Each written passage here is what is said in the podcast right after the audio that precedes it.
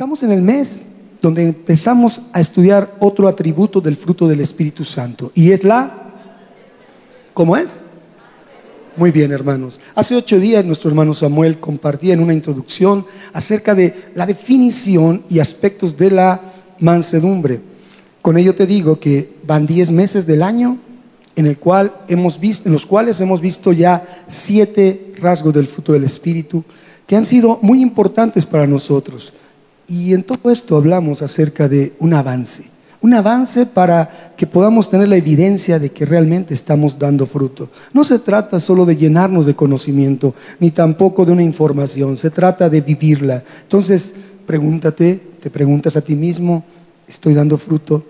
Y esto es algo que debe ser necesario tocar el alma el alma de cada uno y se ha tocado, porque en el alma es donde se está evidenciando, hermanos, y manifestando que realmente hay un progreso espiritual en tu vida. ¿Cuántos creen que están progresando? Que no son los mismos que iniciaron en enero del 2019 a los que están en octubre del 2019, hermanos. Es decir, el fruto del Espíritu Santo revela la madurez espiritual, la madurez de tu fe, si está haciendo la obra. Finalmente, hermano, es algo que Jesucristo nos dejó para que en ello progresáramos, prosperáramos. Y ese, ese madurez, ese, ese efecto de progreso se tiene que ver desde dentro hacia afuera. No es externo. Externos son máscaras, externos son caretas, externos solamente son cosas que pueden ir y venir. Pero todo tiene que venir de dentro, de nuestra alma de nuestra mente renovada, de nuestro corazón entregado a Dios y de nuestra alma verdaderamente entregada a que Dios haga la obra. Por eso, hermanos, debemos de reflejar en nuestra vida eso que ha sido puesto y confiado a cada uno de nosotros, tener un poder. ¿Cuántos creen que tienen un poder, hermanos?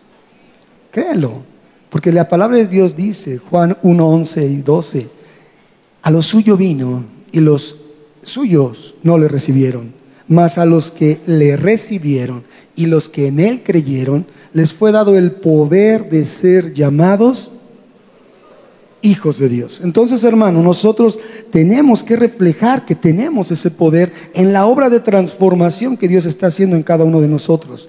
Por tanto, el fruto del Espíritu Santo en nuestras vidas, y lo resalto así de esta manera, es una evidencia de cómo se, está se ha formado, se está formando y se seguirá formando en nosotros el carácter de Jesucristo. Esa es la realidad. Todo el mensaje del Evangelio y todo el mensaje de la palabra gira alrededor de la persona de Jesucristo. Él se reveló en su palabra, a través de su palabra, y Él revela su propósito para que nosotros sigamos por esa línea en su ejemplo, su carácter en nosotros. Entonces, hermanos, tenemos que reconocer que si es de Cristo, es para Cristo, todo viene de Él y todo es para Él. Y ese es lo que abarca nuestro proceso de madurez y definición espiritual a cada uno de nosotros. Madurez y definición espiritual a fin de que nosotros verdaderamente estemos dando ese fruto que Dios demanda de nosotros. Ya vimos el amor, gozo, paz, paciencia, bondad, benignidad, fe. Ahora nos falta lo que es mansedumbre y el próximo mes la templanza. Pero sabes, de los primeros siete que te menciono son características externas, algo que te dejo de tarea para que tú lo investigues y veas que esos siete rasgos tienen que ver con condiciones externas, más la mansedumbre tiene un tinte diferente y especial. Y precisamente porque hace ocho días Samuel dando el tema, preguntó, ¿cuántos viven la mansedumbre? ¿Cuántos son mansos? Entonces muchos y algunos vi que levantaron la mano. Y yo estando sentado ahí, no levanté la mano. Y una hermana atrás que pues estaba viéndome, se me quedó viendo así como, usted no es manso, ni menso, hermana, porque no voy a decir una cosa que no es. No levanté la mano y me quedé cuestionando a mí mismo, me conozco. Y dije, no, no puedo decir una mentira, yo no soy manso. ¿Pero qué es ser manso? Entonces Samuel dio unas definiciones, unas acepciones de un diccionario y dio un extraordinario tema de parte de Dios. Pero yo quise ser más profundo, de tal suerte que quise conocer un poco más de la mansedumbre y lo, lo quiero compartir. Por eso he titulado a esta enseñanza, conociendo la dimensión de la mansedumbre. Va más allá de una definición y así es como lo creo y lo vivo. El manso Depende de, un, eh, eh, cito un mensaje, un, pensamiento de un autor que es Tozer, A.W. Tozer, es un extraordinario escritor, fiel a la palabra de Dios, que habla del discipulado de una manera tremenda. Y él dice en esta frase, el manso, hablando de la mansedumbre, no es un ratoncillo humano afligido. Fíjate, un ratón es una cosa minúscula, pero que a muchos les produce pavor y terror. Pero aún así él mismo tiene una condición frágil. No es un ratoncillo humano afligido con el sentir de su propia inferioridad. Al contrario, es posible que ese hombre, ese humano, en su vida moral, sea tan valiente como un león y tan poderoso y fuerte como un Sansón. ¿Y sabes por qué? Porque él dejó de ser engañado en cuanto a sí mismo, ya que ha aceptado la verdadera estima que viene de Dios en cuanto a su propia vida. Y esto es que, que ese hombre que es manso sabe es tan débil y tan frágil como Dios lo ha declarado en su palabra. Juan 15:5 dice, sin mí nada son, sin mí nada pueden hacer. Entonces, por eso es que Él ha aceptado esa fragilidad. Y a la vez, este pensamiento tiene un contrasentido de lo que es la mansedumbre, porque también ese hombre manso sabe que a los ojos de Dios tiene mucha más importancia que los propios ángeles. Por algo tan importante, ya que en cuanto a sí, el manso sabe que no es nada, pero en cuanto a Dios, sabe que para Dios lo es todo. Entonces, hermano, es un pensamiento profundo, es un pensamiento que nos deja ver el amor de Dios que dio a su Hijo. Jesús dio su vida, su sangre por nosotros, para darnos entrada hacia el trono celestial, al trono de la gracia, para encontrar el oportuno socorro en nuestras vidas. La obra de Dios es poderosa porque a sus ojos somos valiosos, aunque realmente no somos nada sin Él. Amén. Por eso el manso empieza por entender que el punto a descifrar en nuestras vidas de esta dimensión de la mansedumbre es nuestra identificación con nuestro propósito en Cristo y con Cristo. Por eso no podemos salir fuera de ello. Tenemos necesariamente que conocer a dónde estamos parados. Y yo quiero, hermanos, pedirles que para entrar en el tema de mansedumbre me fui al Antiguo Testamento. La mansedumbre, ¿qué influencia tiene? La dimensión de, ese, no concepto, sino esa condición en cada uno de nosotros como un rasgo del fruto del Espíritu. Y yo le vi que a través de la mansedumbre se ven instrucciones, se ven promesas y se ven beneficios. Y eso lo centré en una porción de la Escritura que es Sofonías 2, 3. Si tú me acompañas, por favor, en tu Biblia al Sofonía, al libro de Sofonías, para que lo encuentres bien, hermano, porque es un profeta de los menores, está entre Génesis y Apocalipsis para que no haya falla y no te confundas. ¿Sí, hermano? Ahí lo vas a encontrar sin ningún problema. Así que, Sofonías, ¿quién era Sofonías? Sofonías era un profeta que influyó en la vida de Josías, el último rey bueno del reino del sur de Judá. En una transición en la cual el pueblo de Judá estaba en decadencia. Este rey Josías, influido por Sofonías, en una predicación, en una, profecía, Josías, Sofonías influyó para que Josías buscara una reforma y la gente se volviera y se acercara a Dios. ¿Por qué? Porque la profecía de Sofonías hablaba que todos seremos juzgados por nuestra maldad, desobediencia y nuestro pecado. Y la profecía tiene la misma vigencia que la contemporaneidad de Sofonías en el tiempo de Judá como en nuestros días. Todos debemos necesariamente ser juzgados por nuestra desobediencia y nuestro pecado. Pero la cita que vamos a ver, Sofonías 2.3, tiene que ver con que solo los fieles tendrán el favor y la misericordia de Dios. Así que hermanos, vemos una característica de la influencia de, en Josías, que él buscó a Dios y se le dio la oportunidad de que haciendo estas reformas en cuanto a la conducta y a la restauración del templo, mediante un sacerdote fue encontrado el libro de la ley. Y cuando fue leído por Josías, él desgarró sus vestiduras de tal manera que Dios lo vio con agrado, la sensibilidad que tenía y le permitió entrar en un avivamiento en ese momento. Pero sabes, no pudo prosperar porque había el problema de siempre en el hombre, había idolatría en él. Y por lo tanto, el avivamiento duró muy poco, ya que la idolatría es tan vigente en ese tiempo como ahora. Es lo que nos separa de Dios, es lo que disgusta a Dios para que Él haga a un lado a veces ese amor y tenga que pasar la gente por un proceso de trato especial. Ya que un ídolo, hermano, es lo vigente que es, es cualquier cosa que reverenciamos más que a Dios. Y tú te podrás dar cuenta que vivimos en una idolatría constante. A veces reverenciamos más nuestra propia persona, nuestra familia, nuestros logros, lo que, tenemos, las posesiones, el conocimiento. Podemos reverenciar más a una persona, pero ¿qué crees? Se vale darle un valor y una estima importante a todo ello, pero se vale entender que no debe de ser más que la reverencia y la estima y el lugar primero que debe de representar Dios en nuestro corazón. Amén.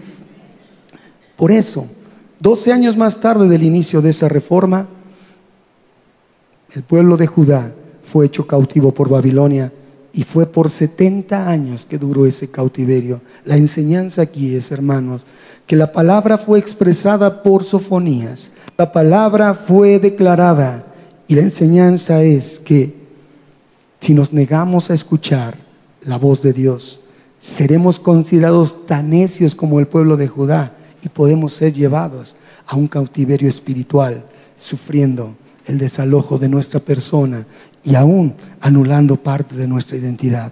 Así que debemos de poner nuestra vida en una balanza y tiene que ver Sofonías 2.3 y vamos a entrar ahorita, porque desde antemano el Señor Dios puso en el Éxodo 20, no se hagan ídolos delante de mí.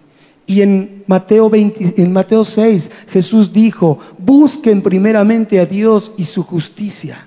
Busquen a Cristo y obedézcanle primeramente. No tenemos que poner nada que estorbe nuestra atención y dedicación a Dios, porque a Él lo debemos buscar primeramente. ¿A quién? A Cristo y obedecer lo que Él nos ha enseñado. Leemos entonces Sofonías 2.3, que va en este preámbulo, en esta introducción que di, les va a hacer mucho sentido. Dice Sofonías 2.3. Aquí está en la versión Reina Valera 60. Buscad a Jehová todos los humildes de la tierra, los que pusisteis por obra su juicio. Buscad justicia, buscad mansedumbre. Quizás, quizás seréis guardados del día del enojo de Jehová.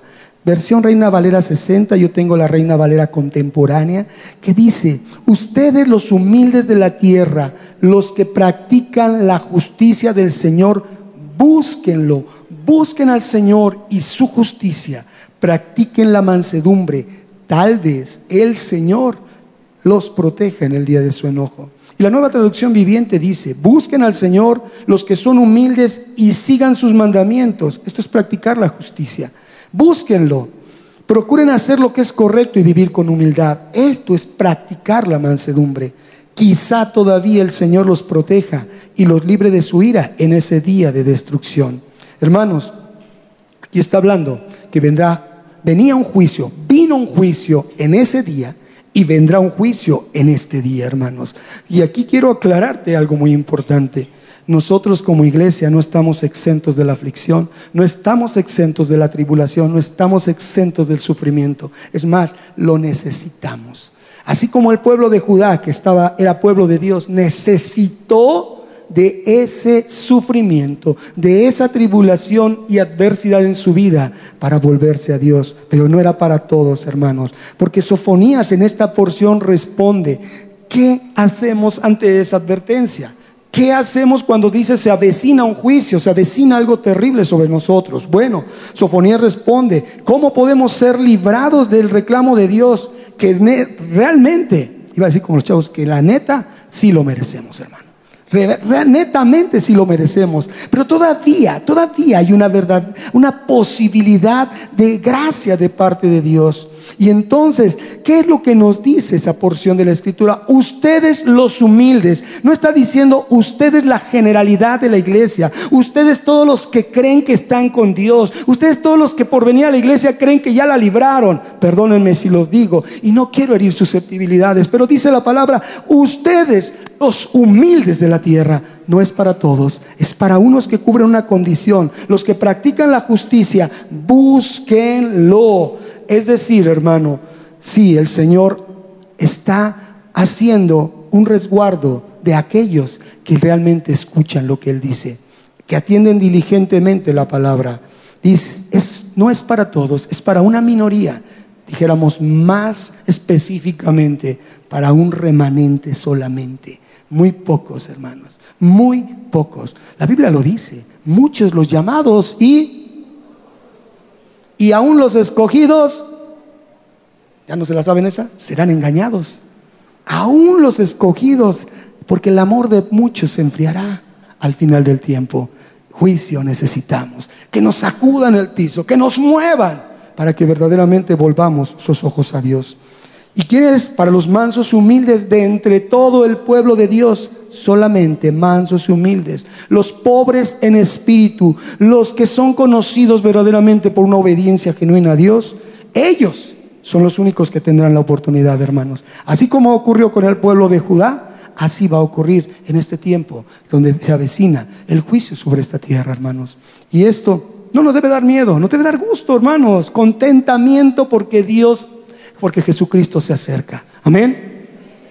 Ya participamos de los beneficios de su primera venida, hermanos. Somos salvos. ¿Cuántos creen que son salvos? ¿Cuántos creen que el Señor nos justificó? ¿Cuántos creen que el Señor ya pagó el precio en la cruz por nosotros? Bueno, imagínense los beneficios de la segunda venida. Wow, hermano. Ahí es donde se va a hacer la cerecita del pastel, donde vamos a ver el paso a la vida eterna. Entonces, de acuerdo a esta porción, Sofonías 2.3, hay tres cosas que se deben de buscar. Primeramente debemos de buscar al Dios Todopoderoso, al Dios que nos ha dado el pacto, del cual nos hemos alejado y al cual hemos abandonado e ignorado de una manera increíble. Nos hemos enfriado, hermanos. Segundo, debemos de buscar justicia. Justicia, ¿qué es? Para poder vivir rectamente de acuerdo a la dirección de Dios. Buscar justicia. La justicia es darle a cada quien lo que merece. Justicia para ser nosotros ayudados y quitados de la culpa por parte de Dios o justicia para recibir el castigo que muchos puedan merecer o podamos merecer. Y tercero, un estilo de vida de mansedumbre abnegada, mansedumbre sacrificial en beneficio de otros. Eso es lo que dice Sofonías 2, 3, que solamente los humildes y aún quizás si cubren esas características, si buscan a Dios como aquellos lo buscaron, si buscan la justicia y si viven en esa mansedumbre, quizás quizás sean librados, hermanos. Ese quizás me gusta, porque es un reto, un desafío, no para hacer las cosas por nuestra propia capacidad, sino para confiar y mirar más a Dios. Amén. Promesas, instrucciones y beneficios en la mansedumbre. Sofonías 3:12, después de este proceso, después de todo lo que tuvo que vivir Judá, Sofonías 3:12 nos habla qué pasó con aquellos de entre el pueblo de Dios, que fueron humildes, que practicaron la mansedumbre y buscaron la justicia, buscando a Dios primeramente, dice, en medio de ti dejaré un pueblo humilde y pobre, el cual confiará en mi nombre. Fíjate qué interesante, porque aquí se marca que después de que fueron llevados al cautiverio en Babilonia, 70 años después, esos humildes, esos que buscaron la oportunidad, buscando a Dios la justicia y viviendo una vida en mansedumbre, fueron habilitados para regresar. Esdras y Nehemías nos hablan de cómo regresaron a reedificar los muros de la ciudad, a reconstruir lo que les había sido quitado y a restaurar su nación. Hermanos, tu vida, la restauración de tu vida está en la obediencia, está en vivir en esa sabia mansedumbre. Amén.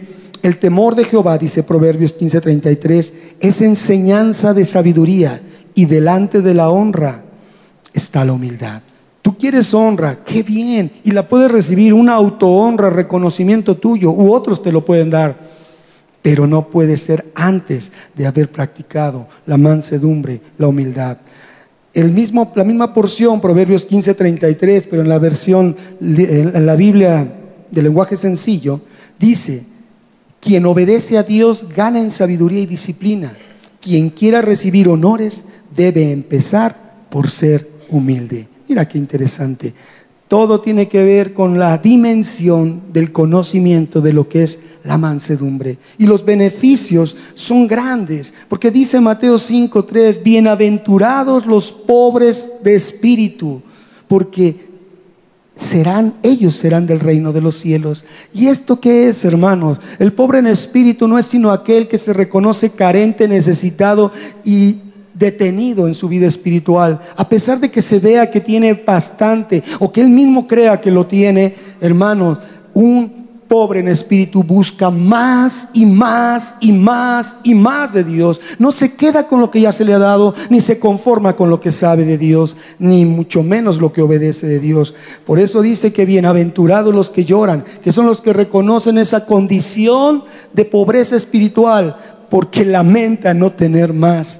Más el verso 5 de Mateo 5 dice, bienaventurados los mansos porque ellos heredarán la tierra. Y como he dicho, esto es asunto de la tierra, no asunto del cielo, hermano. Los bienaventurados los pobres en espíritu, ellos serán del reino de los cielos que descenderá a esta tierra. Pero los beneficios aquí en esta tierra, la ciudad Jerusalén celestial descenderá y el reino de Dios será establecido aquí en la tierra, hermanos.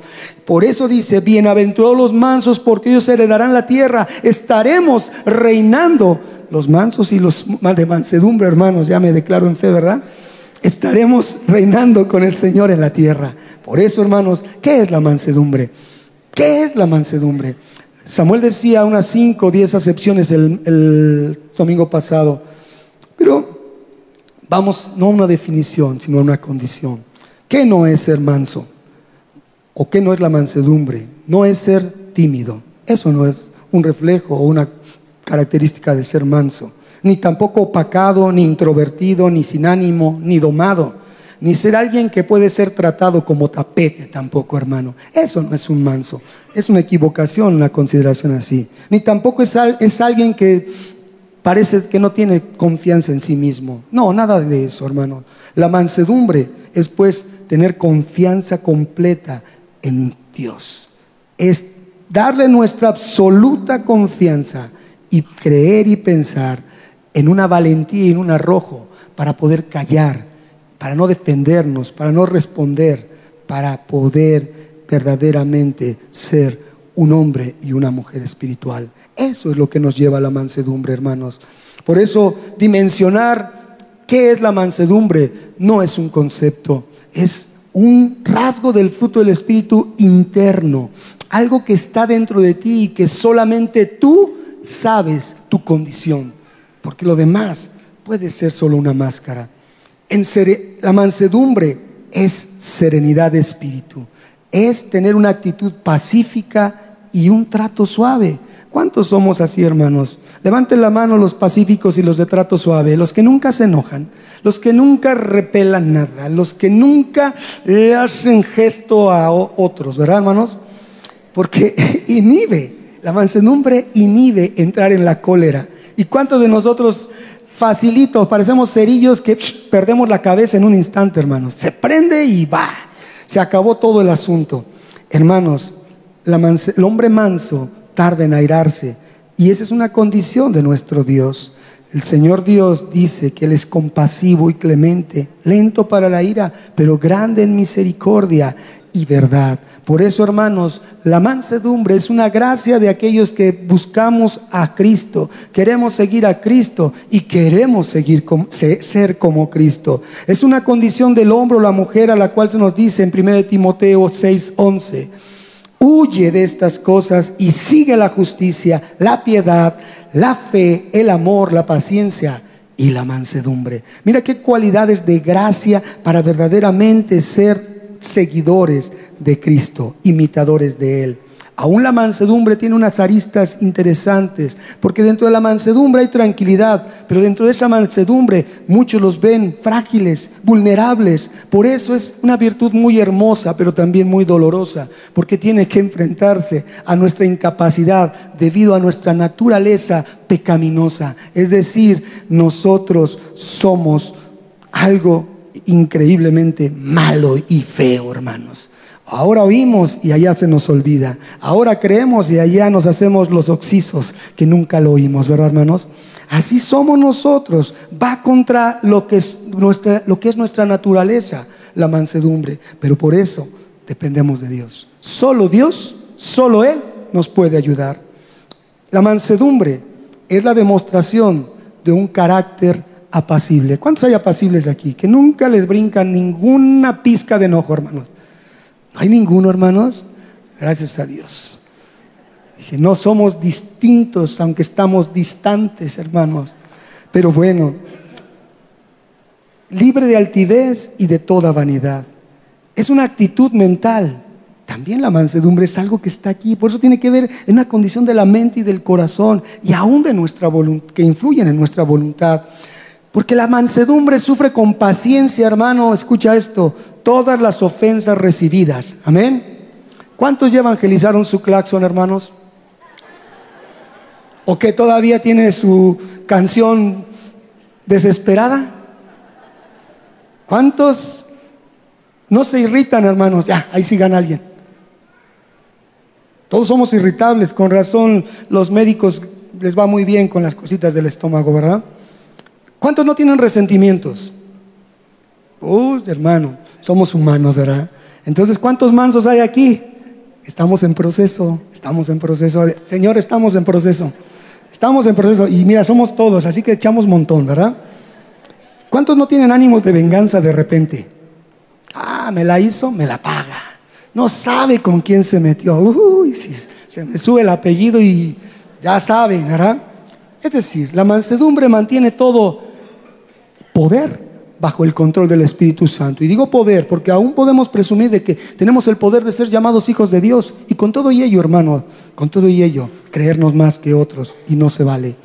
No se vale, hermanos. A la mansedumbre, así viéndola desde este aspecto, es un comportamiento interno, no externo en ningún sentido. ¿Sabes? Porque no tiene nada que ver con tu prójimo, ni tiene que ver con tu propia naturaleza. Es algo más profundo. Es algo que realmente es la manifestación de una obra de Dios efectuada en tu alma. Es algo que se ejerce primeramente para darle a Dios cumpliendo el primer mandamiento y después a tu prójimo en el segundo mandamiento. La mansedumbre implica disposición de tu espíritu, cederte, entregarte, reconocerte necesitado de fuerza para aceptar que todo trato que viene de Dios es bueno y es lo mejor para tu vida. No sé cuál sea tu condición en este momento, pero una cosa sí es segura, hermano, que tienes un momento de prueba, como todos, de uno o diferente nivel. Pero el manso no discute ni se resiste a lo que Dios ha puesto porque en ellos está evidenciando su proceso de progreso en la, vida espiritual, como le pasó a nuestro hermano Pedro. Pedro, el famoso mocha orejas del, Nuevo Testamento, sacó la espada y dijo, va por ti Jesús, y paz. Pero ¿qué creen? Ese hombre tan emocional tuvo que pasar por quebranto, porque Jesús se lo dijo. ¿Qué crees? Los han pedido para que los zarandeen a todos. ¿Quién dice amén? Los pidieron para ser zarandeados todos, absolutamente todos. Dice, pero ¿qué crees, Pedro?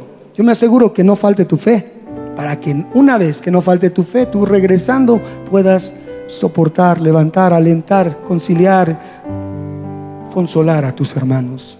Hermano, nos están pidiendo para ser sacudidos. ¿Por qué? Porque después de ese proceso de aflicción, después del quebranto, después de la aflicción que viene a movernos el piso, entonces viene la mansedumbre. Pedro ya no volvió a ser el mismo. En él había equilibrio y estabilidad de espíritu. Ya no actuaba con emociones ni con entusiasmos, porque ya no pensaba en su propia persona, ya honraba a su Señor.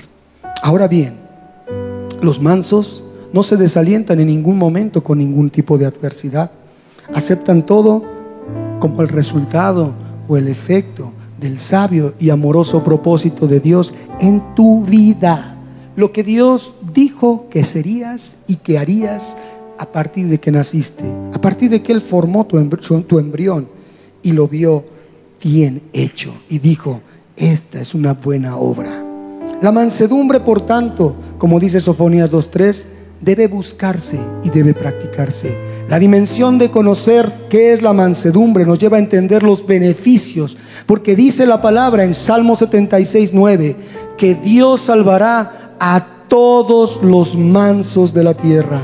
Esa es una promesa, ese es un beneficio. Salmo 37, 11 dice, los mansos heredarán la tierra y verdaderamente se recrearán con abundancia de paz. Te estaba diciendo antes, esto es tema de la tierra, no tema del cielo, porque estoy convencido que lo que dice la palabra es que aquí se va a renovar todo. Jesucristo va a venir, va a bajar la ciudad celestial y el reino de Dios en la tierra será para aquellos que se mantuvieron fieles hasta el fin. Dice la palabra, y el que permanezca hasta el fin, ese será salvo. Amén. Dios literal y espiritualmente, dice Salmo 22, 26, los mansos comerán y quedarán satisfechos. Salmo 10, 17, de los mansos Dios escucha sus deseos sinceros y contesta sus oraciones y no los defrauda.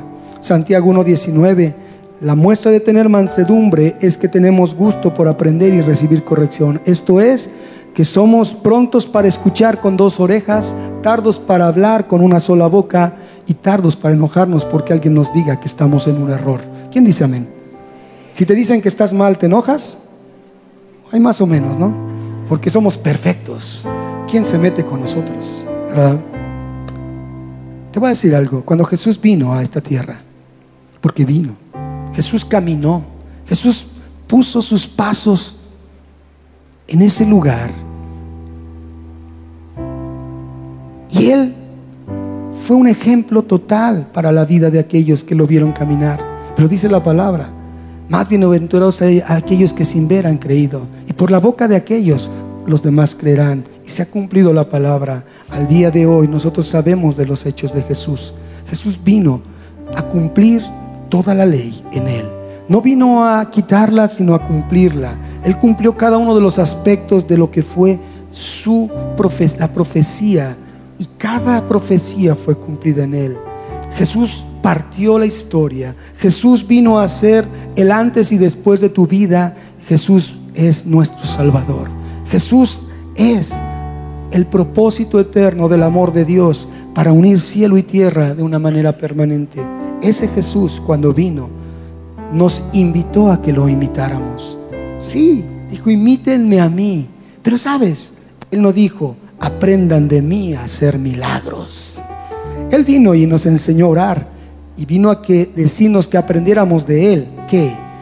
Aprendan de mí, dice Mateo 11:29, que soy manso y humilde de corazón.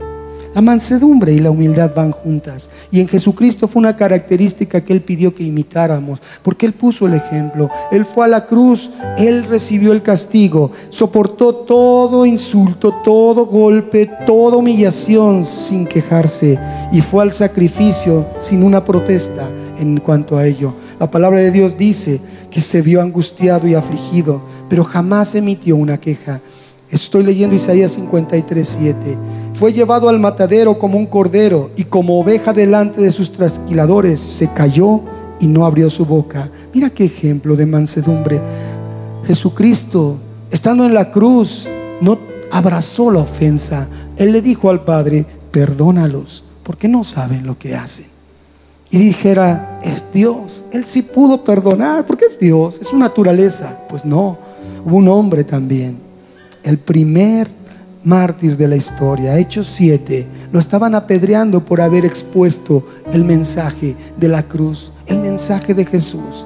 Y cuando lo estaban apedreando se abrió el cielo y al mirar al Padre solo les dijo, no tomes en cuenta el pecado de estos. Se puede, claro que se puede, porque un espíritu manso y apacible tiene como respuesta una condición interna para mostrar el testimonio de Cristo a aquellos que necesitan verlo. Por eso, hermanos, de acuerdo a lo que dice Mateo 11:29, la mansedumbre es una ordenanza y un ejemplo que Cristo nos está dando a nosotros. Nos ordena, imítenme a mí, sean como yo, aprendan de mí, lo que revela lo que revela que un aspecto del camino de la perfección en el cual debemos andar todos y cada uno de nosotros que no debe de ser un camino de dolor, porque Cristo ya pagó el precio, ya pagó todo lo malo. Tú y yo debemos gozarnos por la oportunidad que Él nos ha dado para caminar confiadamente en, en esa senda de vida y paz. El camino a Dios entonces puede y debe de ser un camino de constante y perseverante gozo, y es más, incrementando el gozo cada vez. Si nosotros entendemos la dimensión, conocemos la dimensión de la mansedumbre en el concepto o en la condición de que la mansedumbre, con todo lo que hemos visto, es simple y sencillamente descansar en Dios, es confiar en Dios, es obedecer también aquello que dijo Jesucristo, Mateo 6, no se afanen, no se afanen. ¿Para qué se afanan por lo que han de vestir, por lo que han de comer, por lo que ha de pasar aquí o allá? ¿Por qué se afanan? Cuatro veces lo dice en, el texto desde que habla Mateo 25 al 36, 25 al 34. Termina, otra vez les digo, si no lo han entendido bien, no se afanen, busquen primeramente el reino de Dios, busquen a Cristo y su justicia, obedezcan lo que han oído que Él dice, que estoy diciendo, y dice, y lo demás, lo demás será una gloriosa añadidura.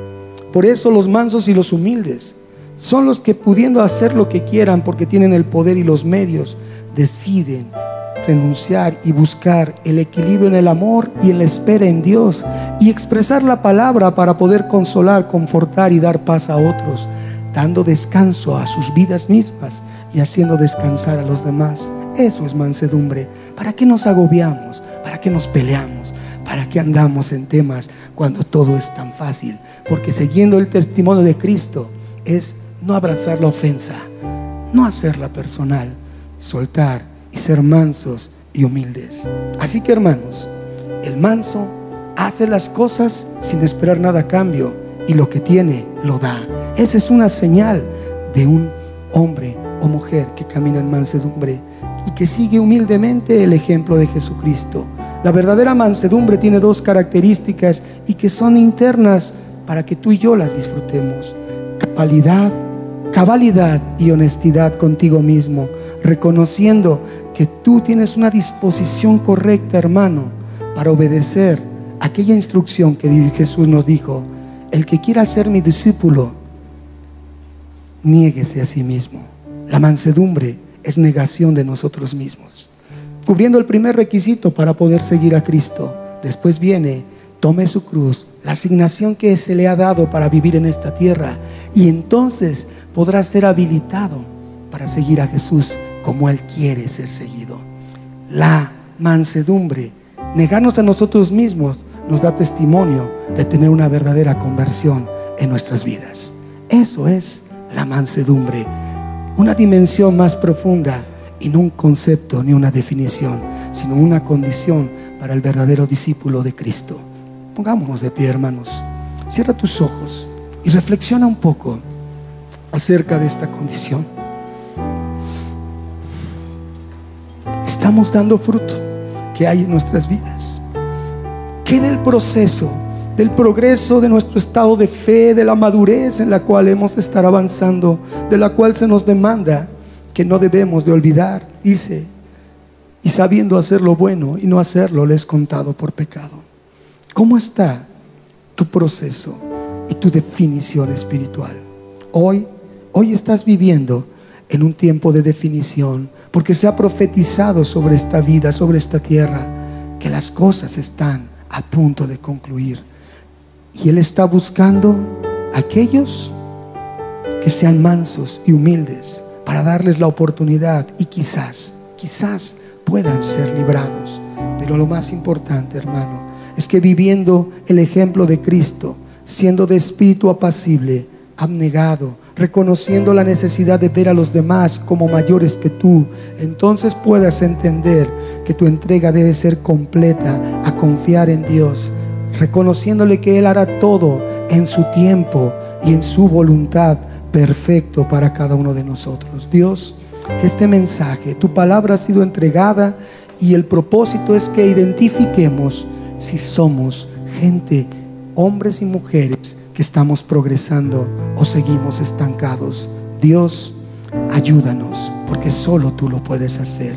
Y aquellos nuevos que han venido en este momento, has oído una palabra, no de un hombre, sino que viene de Dios. recíbela en tu corazón. Hoy entiendes una manera diferente de mirar a Dios. Dios es un Dios de amor, pero es un Dios que también responsabiliza su creación para adorarle y para obedecerle. Esa es la cooperación con la gracia de Dios. Todo es por gracia y para gracia, pero cooperar con la gracia es obedecer lo que hoy conocemos que tenemos que hacer. Gracias Señor te damos. En el nombre de Jesús.